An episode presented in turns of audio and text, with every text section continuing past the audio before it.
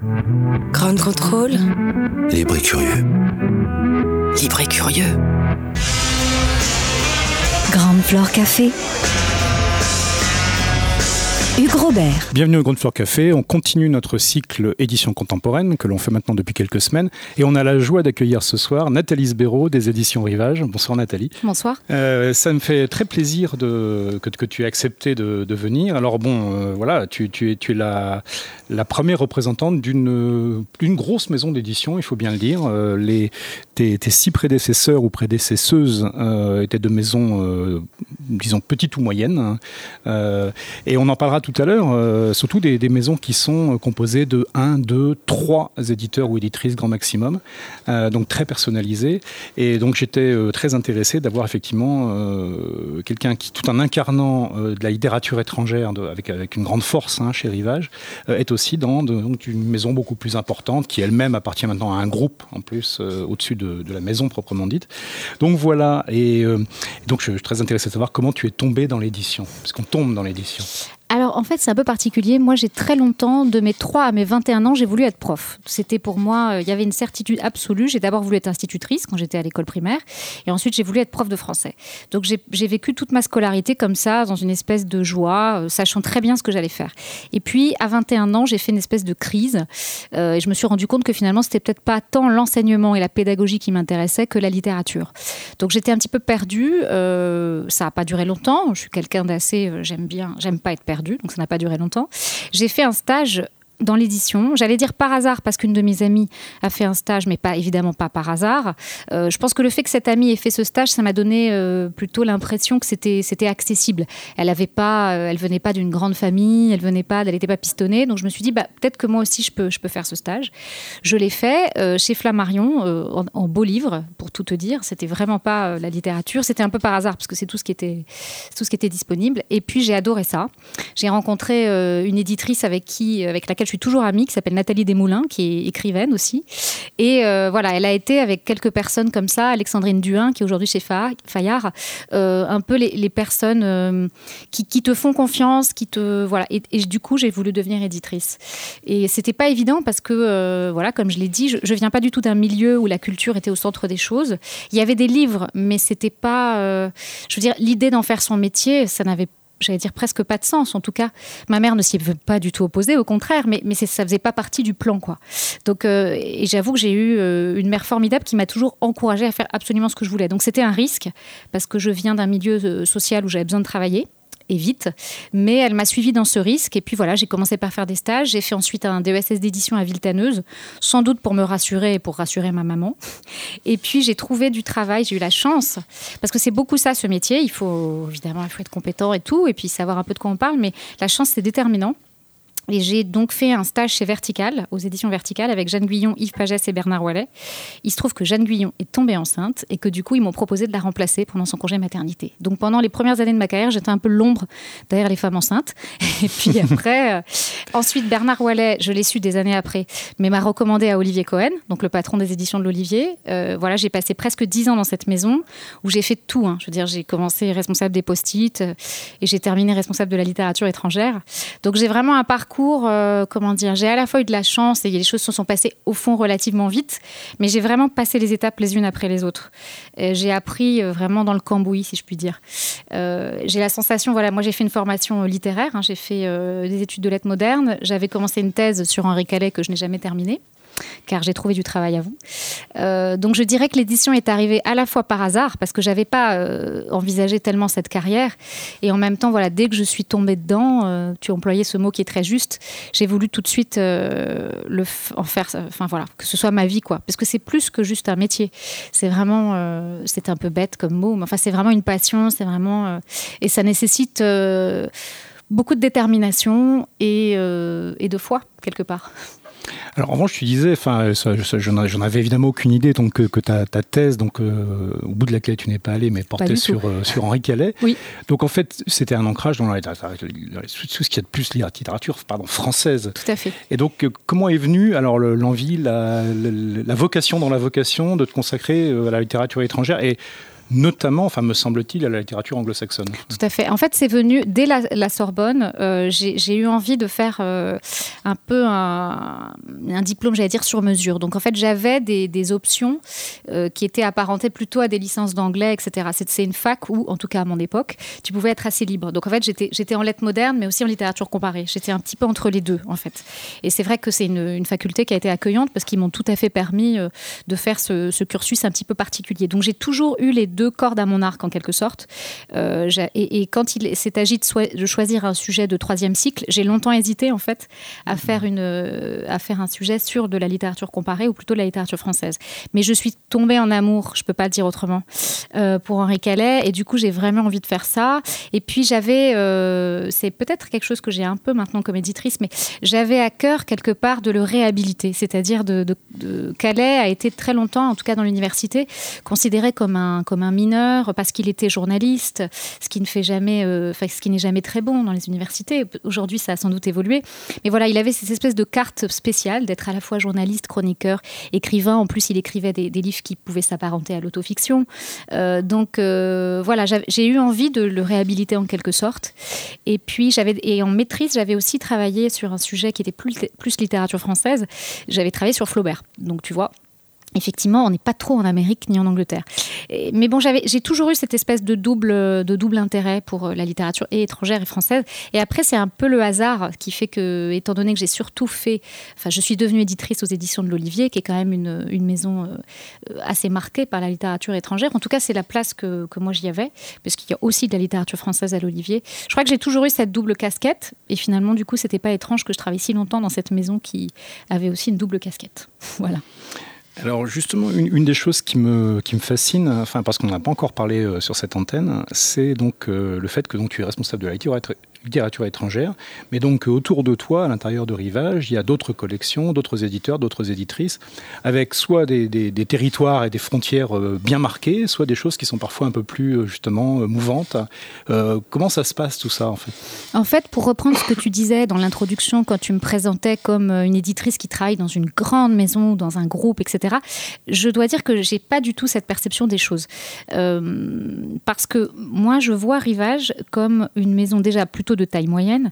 Et même Actes Sud, qui est effectivement une, maison immense, c'est une maison où on travaille euh, vraiment dans une manière assez artisanale. C'est-à-dire que euh, Rivage est effectivement composé de plusieurs collections historiques euh, qui ont été fondées il y a un petit peu plus de 30 ans. Euh, les deux premières étant la magnifique collection de François Guérif Rivage Noir et la fabuleuse collection de Livia Diabreda, la petite bibliothèque Rivage.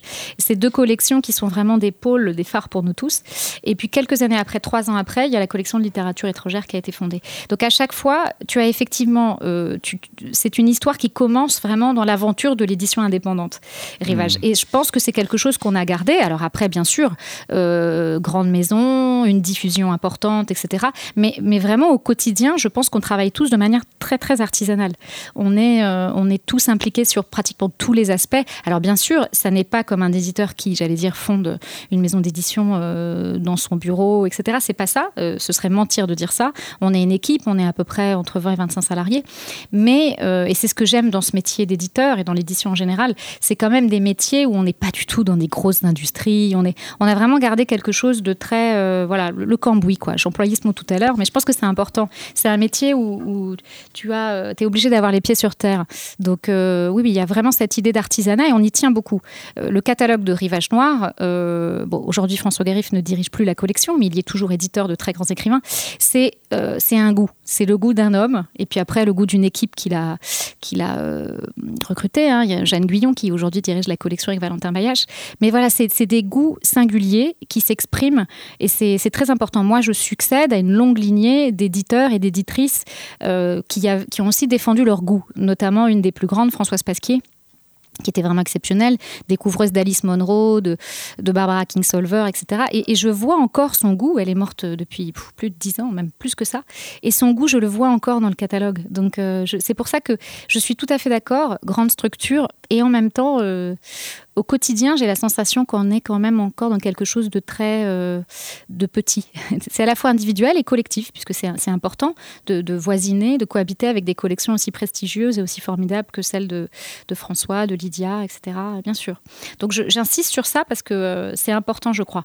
Euh, L'indépendance, c'est pas tant une situation économique qu'une euh, situation vraiment éditoriale et, et mmh. d'éthique. Et une manière de travailler. et une manière de travailler, mm. vraiment. Comment on choisit les textes. Tu vois, par exemple, en littérature étrangère, beaucoup de collections, dans des maisons plus grandes, ont des scouts. Ça s'appelle des scouts, c'est-à-dire des gens qui les aident à trouver des livres. Eh bien, moi, personne ne m'aide. Je veux dire, je suis vraiment dans un exercice. Euh, c'est mes enquêtes, c'est les agents qui me proposent des livres, mais c'est vraiment euh, mon choix, mon goût. Euh.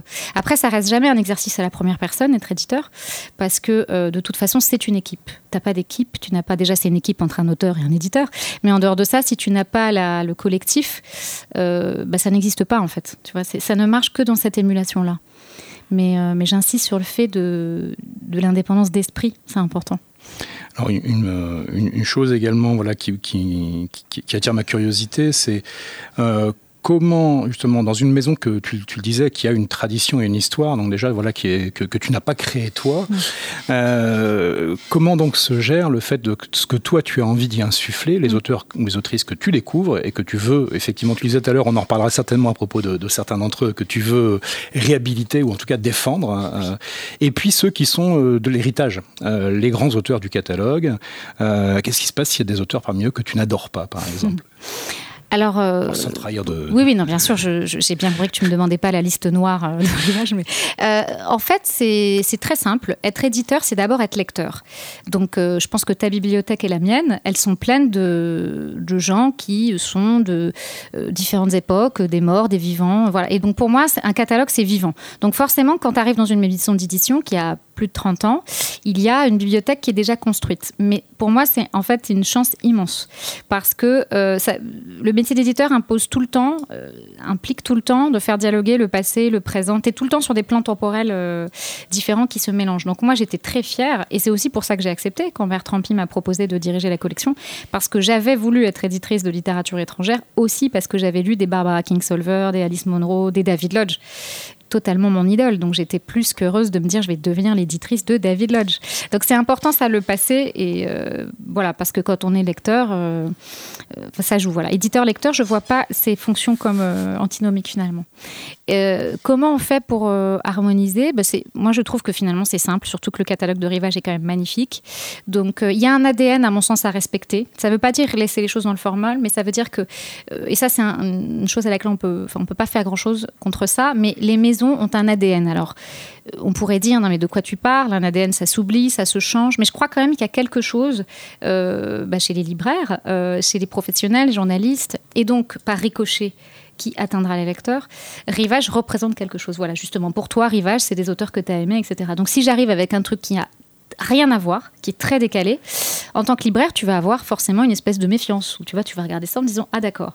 Donc moi j'aime bien l'idée de à la fois respecter le passé et en même temps il faut trouver les nouveaux auteurs. Mais c'est tout le temps cet exercice-là, ça fait partie du métier d'éditeur. Et même quand tu arrives dans une maison qui n'a pas 30 ans, que tu n'as pas, euh, toujours cette, euh, tu as toujours un passé, tu vois, pratiquement, sauf si tu fondes ta maison. Mais même quand tu fondes ta maison, tu t'appuies sur le travail d'autres éditeurs que tu as aimés. Tu as toujours quelque chose que tu te dis je vais j'ai envie d'être éditeur comme POL, j'ai envie d'être éditeur comme Nado, enfin tu vois, ou, ou comme Belfond, si tu veux. Tu vois, c'est pas le problème. Mais tu peux, t'arrives pas dans un. La culture, c'est le principe. Tu es toujours dans, deux plans temporels, tout même trois. Le passé, le présent et puis ce qui vient. Donc, euh, moi, je le vois comme une espèce de prolongement. Euh, c'est le prolongement d'une bibliothèque. Donc, forcément, il y a un peu de tout. Et oui, je peux pas te dire qu'il y a. Euh, non pas que je veuille faire du politiquement correct, mais je peux pas dire qu'il y a des auteurs que je déteste ou. pas du tout. Les choses, elles se, font très naturellement. la plupart des auteurs que, que j'aime et que j'aimais dans cette maison, ben voilà, j'ai racheté les droits, on les a republiés c'est des choses qui se passent très simplement. Je trouve que j'ai pas du tout, enfin, j'ai hérité de quelque chose d'assez magnifique quand même. Je suis chanceuse. on, va faire une, brève pause musicale qui sera mm. comme un clin d'œil justement à un de ces auteurs que, tu as euh, introduit chez Rivage, au moment de son premier roman, me mm. semble-t-il, hein. donc un, Canadien, euh, Sean Michaels, euh, pour un roman qui s'appelle Les corps conducteurs et qui met en scène dans une espèce d'en fait, de, thriller d'espionnage quasiment l'inventeur d'un instrument assez étonnant qui s'appelle le thérémine et on l'écoute. Электромузыкальный инструмент терминвокс – это первый инструмент такого типа. Это песенно-голосовой инструмент. В нем управление мелодией достигается посредством влияния на электромагнитное поле около инструмента.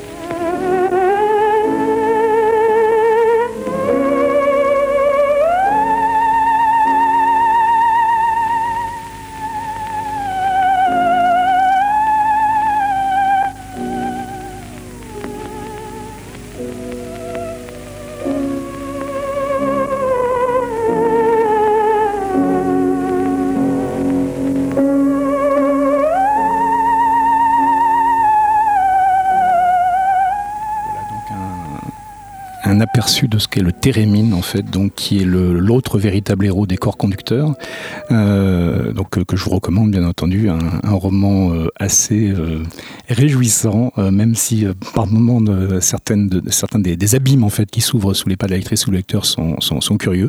Euh, comment justement s'était fait la, la, rencontre avec ce premier roman donc d'un Canadien, alors qui, qui, qui, avait déjà, je crois, été très reconnu donc en, en anglais, mais que, que, tu as saisi finalement rapidement pour le, pour le marché français? Oui, il a eu le Giller Price, qui est, euh, je sais pas comment, quel équivalent, mais enfin bon, c'est un grand prix de littérature au Canada, donc c'est l'assurance pour les auteurs canadiens d'avoir une exposition médiatique et des ventes incroyables. En fait, c'est comme toujours, euh, complètement par hasard. Il se trouve que j'ai vu un article dans la presse euh, canadienne sur ce livre. J'ai donc, euh, on me l'avait pas envoyé, donc j'ai euh, réclamé le livre à l'agent. Et puis quand je l'ai lu, j'ai eu, alors je précise que je ne suis pas une, je ne savais pas euh, ce qu'était le thérémine.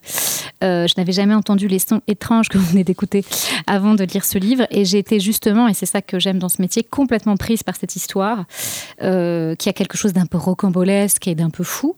Mais c'est presque en effet un pastiche de thriller, d'espionnage. Mais c'est surtout une, très belle histoire d'amour. Et puis ce que j'aimais, c'est qu'à la fois c'est un roman historique en quelque sorte, puisque ce sont des personnages qui, ont existé, mais totalement réinventés, passés sous le filtre de la fantaisie, du romanesque et c'est quelque chose qu'on trouve pas tant que ça dans la littérature anglo-saxonne. Cette espèce de foi totale en la fiction. Il a pas peur justement, ben, tu disais, euh, pasticher le thriller, ensuite l'histoire d'amour. Il y, y, a presque un côté roman russe. Enfin, c'est un livre qui, je trouve, un, un charme et une singularité absolue. Donc, je suis totalement, euh, voilà, j'étais euh, impressionnée par ce livre. J'ai dû me battre un peu pour le publier parce que je pense que je n'ai pas été la seule à être impressionnée à l'époque, je crois. Euh, et du coup, voilà, je suis devenue une, une, une fine connaisseuse de, de Térémine maintenant. Ça fait partie des, des joies de ce métier. Moi, j'ai eu la chance de découvrir ça grâce à un groupe de trip-hop français, en fait, qui était l'un des très rares euh, groupes contemporains à utiliser le thérémine pour de bon. Et c'était quelque chose d'assez étonnant. Euh, et alors, on va reparler enfin, de, voilà d'auteurs que tu as découverts et introduits euh, chez Rivage. Je voulais qu'on dise un mot sur des auteurs qui sont un peu différents. Alors, un entendement, mais qui sont des auteurs plus patrimoniaux en quelque sorte. Alors, je pensais par exemple à des auteurs. Donc, alors, je, je n'ai pas saisi si en fait ils étaient hérités du catalogue Rivage mmh. ou si en fait c'était comme le travail dont on va parler évidemment de sur Bernard Malamud, des choses que tu as réintroduites en quelque sorte. Je pensais à James Baldwin par exemple. Alors ça, c'est vraiment l'héritage de Rivage. Euh, c'est, je crois, François. Je suis pas sûre que c'est Françoise Pasquier, mais peut-être Gilles Barbedette, parce que c'est vraiment les deux grands éditeurs de la maison qui ont marqué leur empreinte, euh, qui s'étaient emparés de ces deux premiers livres de Baldwin. En plus, c'est très intéressant en termes de carrière. Donc le premier, c'est La Conversion, qui est euh, un roman totalement autobiographique où Baldwin parle de son enfance dans une famille très pieuse, et il a l'air d'être totalement, il est programmé pour être pasteur en fait. Et ça parle à la fois de ses rythmes qui ont forcément une influence sur lui et une, une importance majeure puisque c'est l'enfance et en même temps d'immédiatement de, cette envie qu'il a de s'affranchir et de trouver vraiment sa voie et son propre destin. Euh, le deuxième, c'est un chef-d'œuvre, honnêtement, je crois qu'on peut le dire, La Chambre de Giovanni. C'est un livre magnifique à plusieurs égards. C'est une histoire d'amour entre deux hommes qui évidemment est compliquée parce que l'époque est compliquée, euh, mais les la chose que je trouve extraordinaire dans ce livre, c'est et ça dit toute la force de Baldwin, c'est que euh, lorsque Baldwin a écrit ce livre et qu'il l'a envoyé à son éditeur, il venait donc d'avoir un succès euh, plutôt, plutôt très satisfaisant avec la conversion. Et l'éditeur lui dit c'est surprenant puisque ça parle d'une histoire d'amour entre deux hommes blancs. La conversion était beaucoup plus autobiographique, se passait dans le milieu noir, etc. Et Baldwin lui a répondu en fait, ce livre ne parle que de moi. Et c'est ce que j'adore chez Baldwin, c'est qu'il questionne l'identité. Cette fameuse phrase de I'm not your Negro, c'est euh, il est ni le nègre des blancs, ni le nègre des noirs d'une certaine manière. C'est vraiment ce, truc d'être complètement lui tout le temps. Et je pense que c'est pour ça que sa voix résonne encore en dehors des combats politiques qui, hélas, sont encore euh, d'actualité, mm. évidemment. Mais sa, sa voix, elle résonne à mon sens, très au-delà de ça. C'est-à-dire qu'il a une œuvre incroyable de romancier, il a fait de la poésie, il est essayiste, enfin tout. Il a fait des essais politiques, des essais littéraires, cette force-là. Et ces deux livres, euh, qui sont les deux premiers, donc c'est très émouvant d'assister à la espèce qui balbutiement d'une œuvre, hein, mais qui est déjà pas du tout balbutiante. Il est déjà extraordinaire dans ces deux premiers textes-là. Donc moi, je, savais que ces je les ai lus grâce à Rivage. Je ne les avais pas lus en anglais, je les ai lus vraiment en français. Et dès que je suis arrivée, la première mission que, j'ai eue, ça a été de repenser la collection de poche. Donc euh, dans ces cas-là, ça veut dire qu'on fait de nouvelles maquettes, on pense une nouvelle identité graphique, mais surtout, euh, qu'est-ce qu'on va ressortir du fond? Et euh, la chambre de Giovanni et la conversion, surtout la chambre de Giovanni a été dans mes préférés, donc j'ai voulu les mettre dès le début parce que cet exercice de refaire une collection, c'est à la fois un exercice commercial, hein, c'est-à-dire les meilleures ventes, etc. Bien sûr, parce qu'il faut renouer avec le lecteur, avec des choses qu'il a pu connaître ou qu'il aurait plus envie de découvrir. Mais je pense que le côté la découverte, c'est important aussi. Et j'ai senti les libraires connaissait très bien ce livre et avait beaucoup de, passion et d'affection pour ce livre. Donc on en a rapidement, euh, voilà, ça a été rapidement un petit succès, quoi, cette réédition. Donc là, je, je ne dois rien. Enfin, je veux dire, je dois. Enfin, si, je, dois tout, au contraire. Je veux dire, je, n'ai rien fait presque. Hein. J'ai juste euh, ouvert le paquet cadeau et, vu, et parce que je le savais, qu'il y avait des trésors dans le catalogue un, cas enfin, qui, euh, qui, qui m'intrigue également, c'est parce qu'il me semble qu'il n'était pas, lui, au catalogue Rivage précédemment, qui est Shelby Foot. Hein. Non, Shelby Foot n'était pas du tout au catalogue de Rivage. Euh, non, j'ai découvert totalement par hasard ce, cet auteur. Euh, pour tout dire, ça va sans doute surprendre, mais c'est sur Facebook que j'ai découvert cet auteur. C'est-à-dire qu'un jour, Léon Marc Lévy de la cause littéraire a mis un statut sur Shelby Foot en disant ce grand écrivain américain. Et comme c'est quand même un peu ma spécialité, la littérature américaine, j'étais extrêmement vexée de jamais avoir entendu parler de ce monsieur. Et donc mon orgueil euh, étant ce qu'il est, j'ai donc commandé tous les livres de ce monsieur. J'ai donc aujourd'hui lu tous les livres de ce monsieur, forcément. Et j'ai découvert euh, Shiloh, bon je crois que ça se dit Shiloh, mais je vais le dire à la française, qui est merveilleux. C'est un mm. tout petit livre de 200 pages sur la guerre de sécession, euh, sujet dont je ne suis absolument pas spécialiste. Mais j'ai été éblouie par ce livre, qui est une espèce d'épopée miniature. On traverse la guerre à travers euh, sept chapitres, mais six voix de soldats des deux camps. Et il y a une force incroyable dans ce texte, un lyrisme, une, une mais en même temps, il y a un mélange de lyrisme et d'extrême précision, euh, d'une violence incroyable de ce qu'est la guerre. Ça m'a fait penser un peu au film de Malik, euh, La ligne rouge. Je trouve qu'il y a quelque chose de l'ordre du lyrisme et de la violence mélangée. Et on sent une, une sorte d'absurdité totale de la guerre, puisqu'il y a des paysages magnifiques, le mm. Mississippi. Tous les chapitres commencent par ça, une espèce de description de la nature. Et les hommes y apparaissent comme vraiment une forme d'anomalie, et la guerre des hommes et la violence des hommes. Donc c'est complètement par hasard cet auteur était au catalogue de Gallimard et de De Noël. Et euh, ce, texte, Chilo, n'avait jamais été traduit. Sans doute parce que la guerre de sécession effrayait, mais euh, je n'ai pas été effrayée. Et donc, euh, j'ai décidé de le publier. Et, c'est vrai que j'aime bien faire ça. J'aime bien l'idée que voilà, la nouveauté de février 2019 chez Rivage, c'était un livre de 52. J'aime bien, hmm. j'aime bien faire ça. Je trouve que ce que je disais tout à l'heure sur le parcours de lecteur, sur le fait que nos bibliothèques étaient faites d'auteurs morts et d'auteurs vivants et de textes anciens et de textes nouveaux, ça me tient à cœur vraiment comme éditrice d'avoir une. C'est complètement cliché de dire ça, le truc de la bibliothèque idéale, mais bon, c'est quand même un peu ça. Donc ma bibliothèque idéale, elle a forcément, il y a forcément des livres, euh, des, trouvailles, quoi.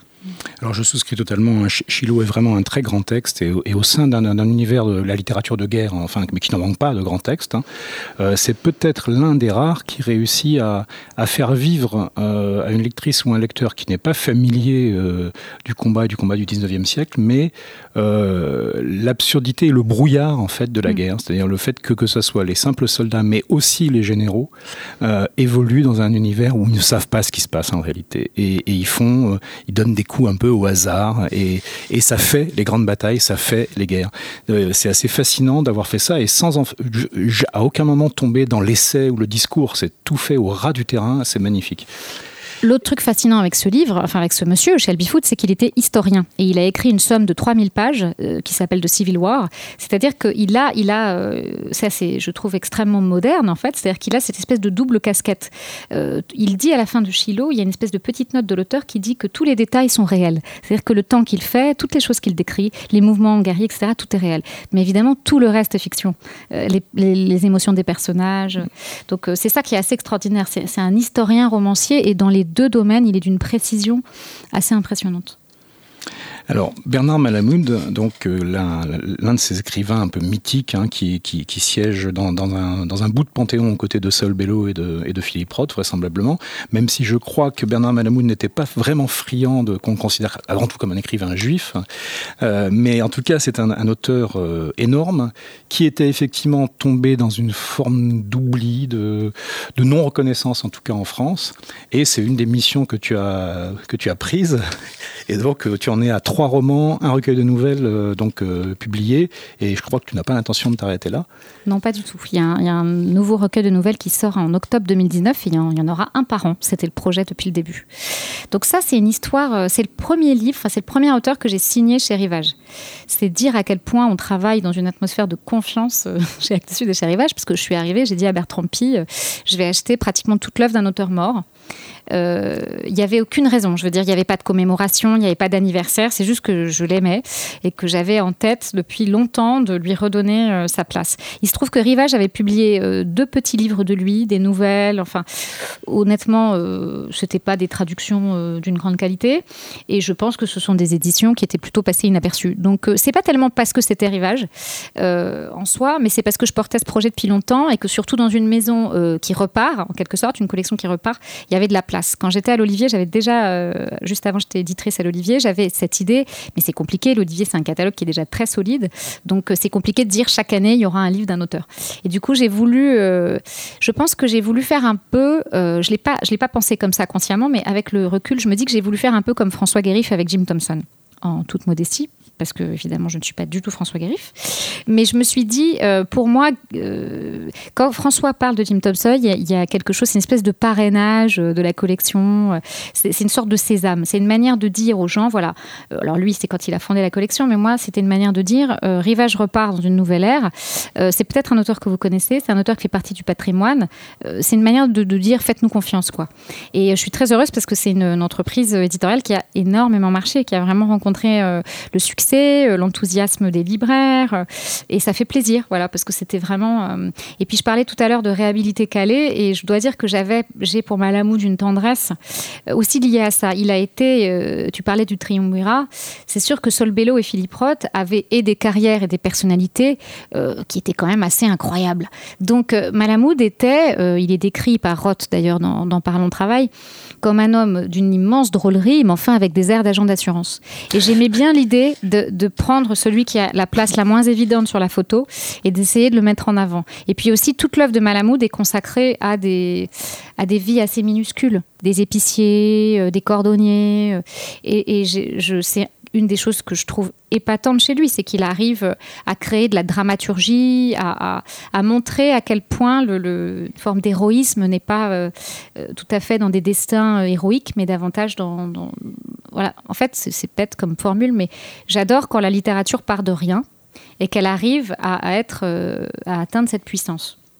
Et pour moi, Malamud, c'est ça. C'est-à-dire que le commis, c'est quand même un livre extraordinaire où on est, on vibre euh, des aventures d'un commis et d'un épicier.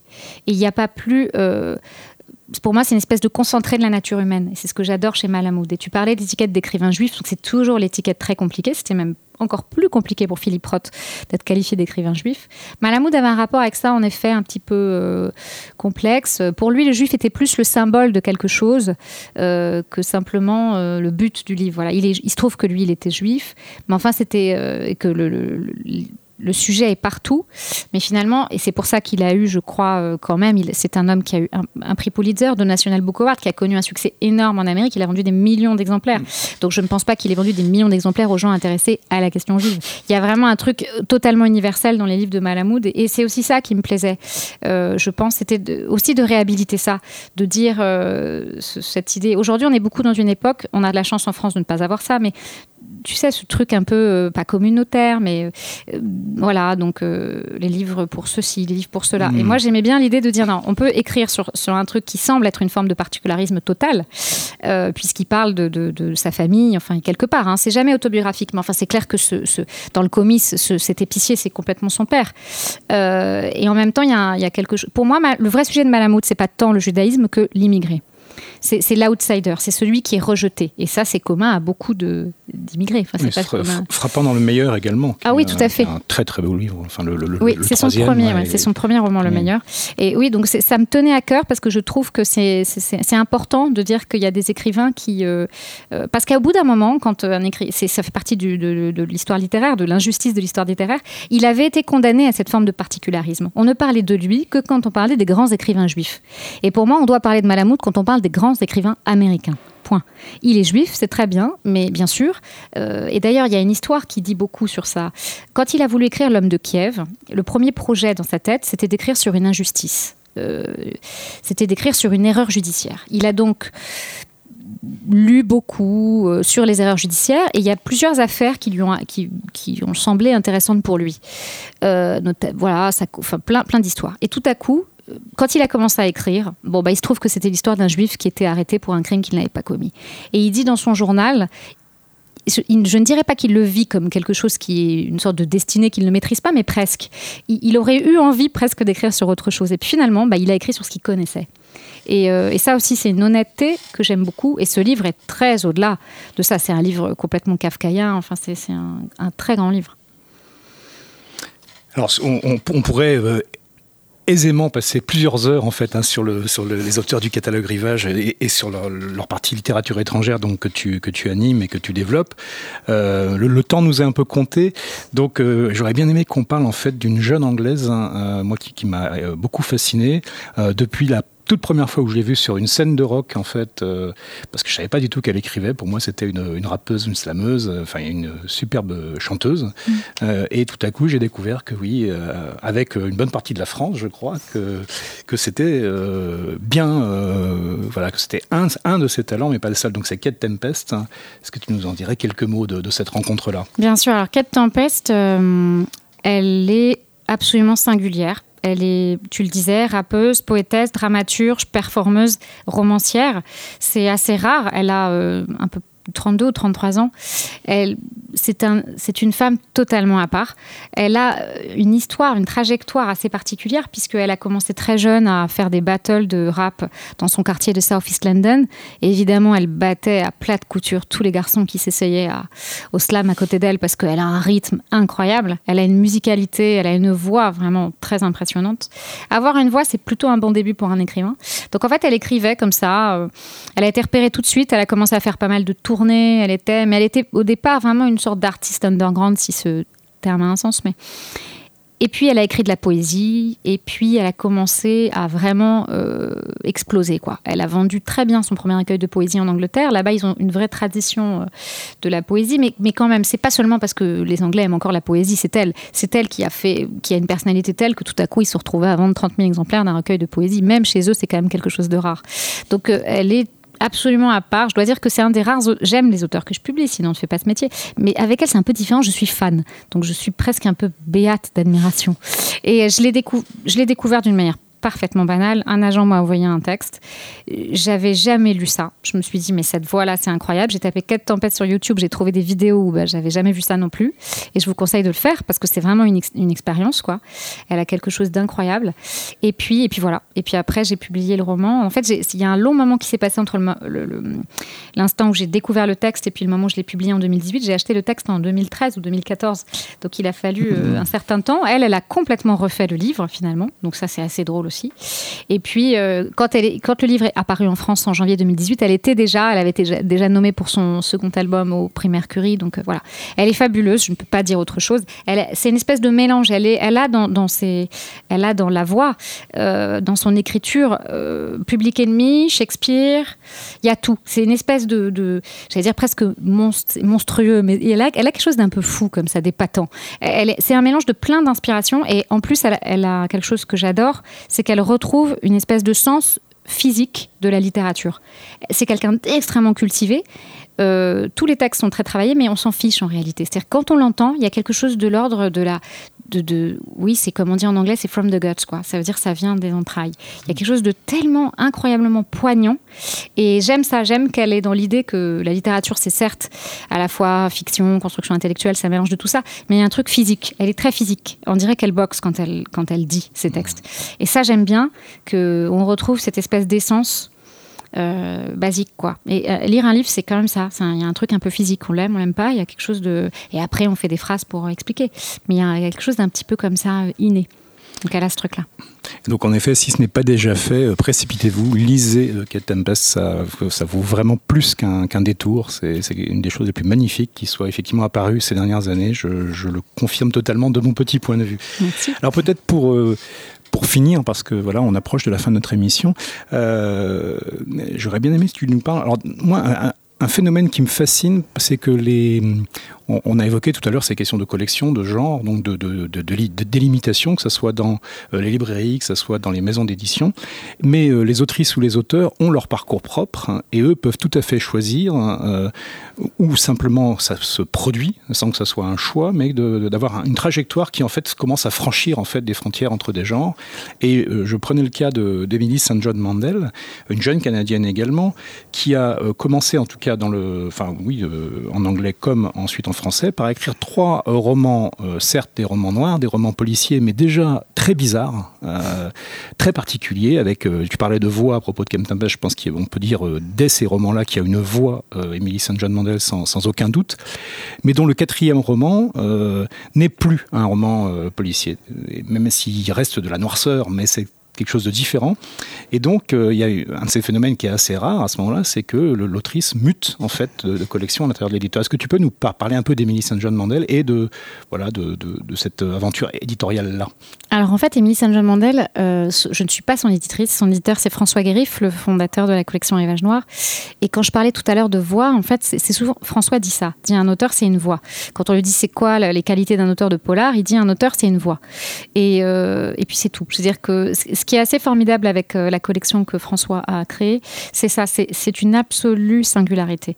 Et, Émilie, elle rentre parfaitement dans cette ligne éditoriale, d'avoir une voix et d'être parfaitement singulière, déjà quand elle écrivait des livres qui en théorie, s'apparentait davantage au genre. Euh, François a été un de ceux qui ont euh, déjà donné au, genre ses lettres de noblesse littéraire. Euh, quand on a lu James Ellroy, on peut plus jamais dire noir ou pas noir, Giron sans fils. Pour moi, James Ellroy, c'est l'héritier de Dostoïevski. On, se fiche qu'il paraisse là ou là. Après, il se trouve que c'est lui qui a fondé cette collection, que, le noir est, sa, spécialité, et, sa, religion, mais c'est presque ça. donc, il se trouve qu'il a découvert Emily et que naturellement, elle a été publiée dans sa collection. Pour Station Eleven, en fait, on s'est posé un débat interne parce que, en effet, ce n'est pas un livre qui est un noir, qui ne joue ne joue pas du tout avec ses codes, mais davantage un livre qui joue avec les codes de la SF ou du de la post-apocalypse. Euh, livre qui, dans les territoires anglo-saxons, était plutôt paru dans des collections hors genre. Donc c'était le débat. Je ne sais pas si on a tranché le débat euh, comme il faut, mais en tout cas, euh, on s'est dit à ce moment-là que peut-être la mettre dans une collection dite générale, ça allait euh, permettre de lui de trouver un public plus large. Maintenant, vous, vous sentez que j'emploie des conditionnels, etc., parce que je ne suis pas si certaine que ça de voilà de cette espèce de c'est une, tendance du moment de dire sortons les, livres des collections. Ça veut dire quoi? Moi, je trouve que déjà quand on fait quand on dit ça, tout de suite, on se dit est-ce qu'il y aurait un mépris pour les collections? C'est vous savez cette mhm. fameuse expression c'est plus que du noir. Je veux dire c'est ridicule de dire ça. Euh, c'est plus que du noir, mais le vrai noir, mais c'est déjà on parle de littérature là déjà. Euh, voilà, généralement Chet c'est un auteur de noir. Euh, je pense que c'est un plus grand écrivain que plein d'auteurs qui paraissent dans des collections en littérature générale. les plus les plus agaçantes qu'on imagine. c'est plus que de la science-fiction. Oui, c'est ça. C'est très énervant. Un Damasio, c'est un grand écrivain, point. Il se trouve qu'il a choisi la SF, mais c'est pas tant. euh, pas. Moi, ce que j'aime pas, c'est que dès qu'on dit genre, en fait, on parle de sous-genre. Puisque finalement, la littérature générale, honnêtement, et surtout au on est en 2019 où aujourd'hui faire de la littérature, de la vraie, bah, c'est difficile. On est déjà dans un sous-genre en fait. C'est ça qu'on devrait se dire. On est tous les éditeurs qui dirigent des collections, etc. On est déjà en soi dans une forme de, sous-genre. Donc, euh, donc voilà. Pour moi, c'est compliqué cette affaire de. Moi, j'ai- vraiment Elroy. Pour moi, c'est un changement. C'est-à-dire, j'ai découvert Elroy, ça m'a euh, je sais pas, époustouflé. Tous les mots n'ont aucun sens. Mais quand j'ai lu Elroy, c'était incroyable. Et, et pour moi, cet auteur est. euh, et je me fiche complètement qu'il paraisse dans une collection ceci ou cela. Veux dire, Après, c'est mon métier d'éditrice. Et on se dit, tiens, alors on les met où et tout. Mais en vérité, voilà, le- ce que François a, a créé, c'est une collection de littérature. Bon, il se trouve qu'elle est noire. Mais pour moi, c'est c'est pas un détail, mais, mais tu vois ce que je veux dire C'est c'est quand même c'est compliqué ces questions-là. Donc euh, pour moi, il y a de la bonne littérature et de la mauvaise. Et il se trouve que. Donc Émilie, justement, elle est intéressante parce qu'elle elle utilise toujours, et même dans Station Eleven, au fond, euh, le roman post-apocalyptique, qui est un genre en soi, elle l'utilise, mais elle le transforme totalement. Et, et pour moi, c'est un peu comme si euh, Station Eleven était un peu l'envers de la route de Cormac McCarthy, qui est un livre que j'aime énormément. Euh, quand je dis l'envers, ça ne veut pas dire l'envers en termes de qualité, hein. au contraire. C'est- C'est-à-dire qu'on part d'une histoire poca- post-apocalyptique, mais on a deux auteurs qui, chacun avec leurs âmes, vont faire totalement autre chose. L'un qui est presque à la limite de la poésie beckettienne, c'est-à-dire Cormac McCarthy, et Emily St. John Mandel qui, elle, fait de la post-apocalypse un roman solaire, un roman où il y a profondément un espoir, puisque les gens qui, euh, qui survivent à, à une grippe, une épidémie qui, qui ravage la planète, sont maintenus et par le souvenir et par l'art. Ils se lisent Shakespeare, ils jouent de la musique, et je trouve que c'est ça ce qui est génial dans ce livre, c'est elle a réussi, et il fallait quand même être sacrément culottée pour le faire, et talentueuse. C'est un genre dont elle a, elle a extirpé la lumière, quoi. De- de- c'est terrible de dire l'humanité. Eh bien, elle a extirpé la lumière et la lumière passe par l'art. Mais elle l'a fait par un billet, au fond, j'allais dire, très populaire, ce- ce- cette post-apocalypse, etc. On le voit partout. Et c'est un genre qui, pour elle, est profondément fondateur, je pense, comme lectrice.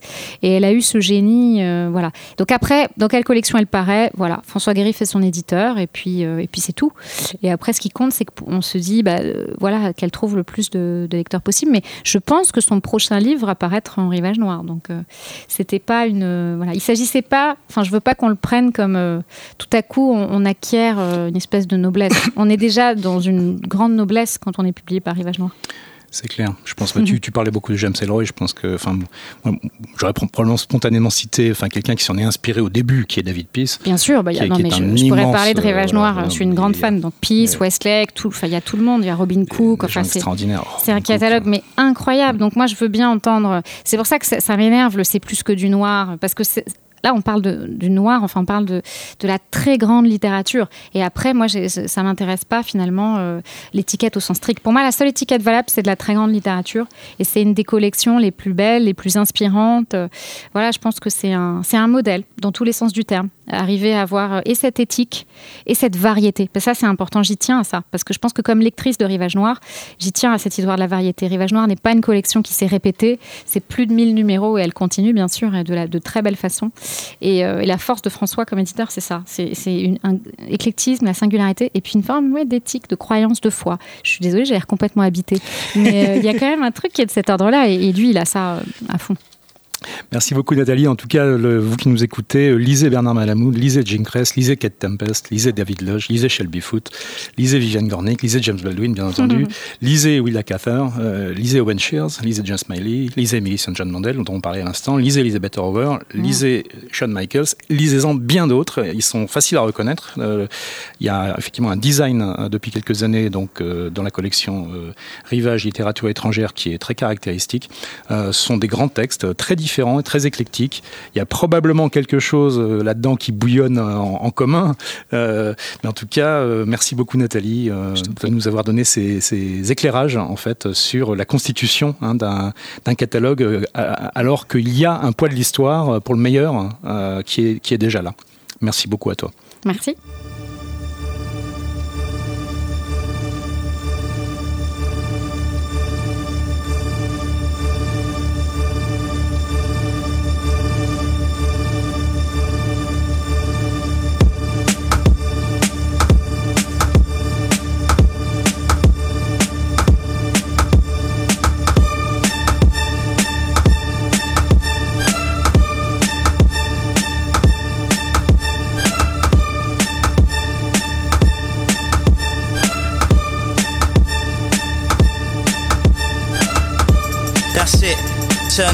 On the day, walk away. Cause there's sense in what I say. I'm 45th generation Roman, but I don't know them or care when I'm spitting. So return to your sitting position and listen, it's fitting. And I'm miles ahead and they chase me. Show your face on TV, then we'll see. You can't do half, my crew laughs at your rhubarb and custard verses. You rain down curses, but I'm waving your hearses driving by. Streets riding high with the beats in the sky. All stare, eyes glazed, garage burned down, the fire raged. For 40 days and in 40 ways.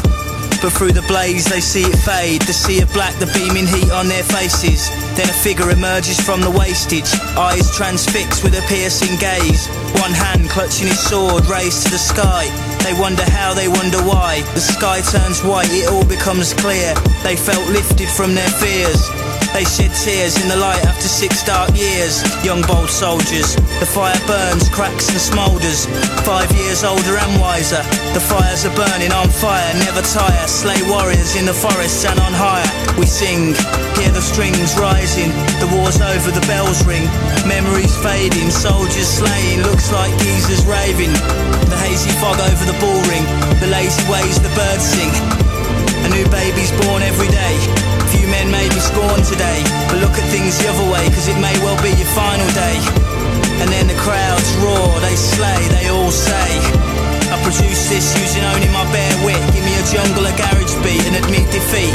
Use war and past injuries, my metaphor and simile.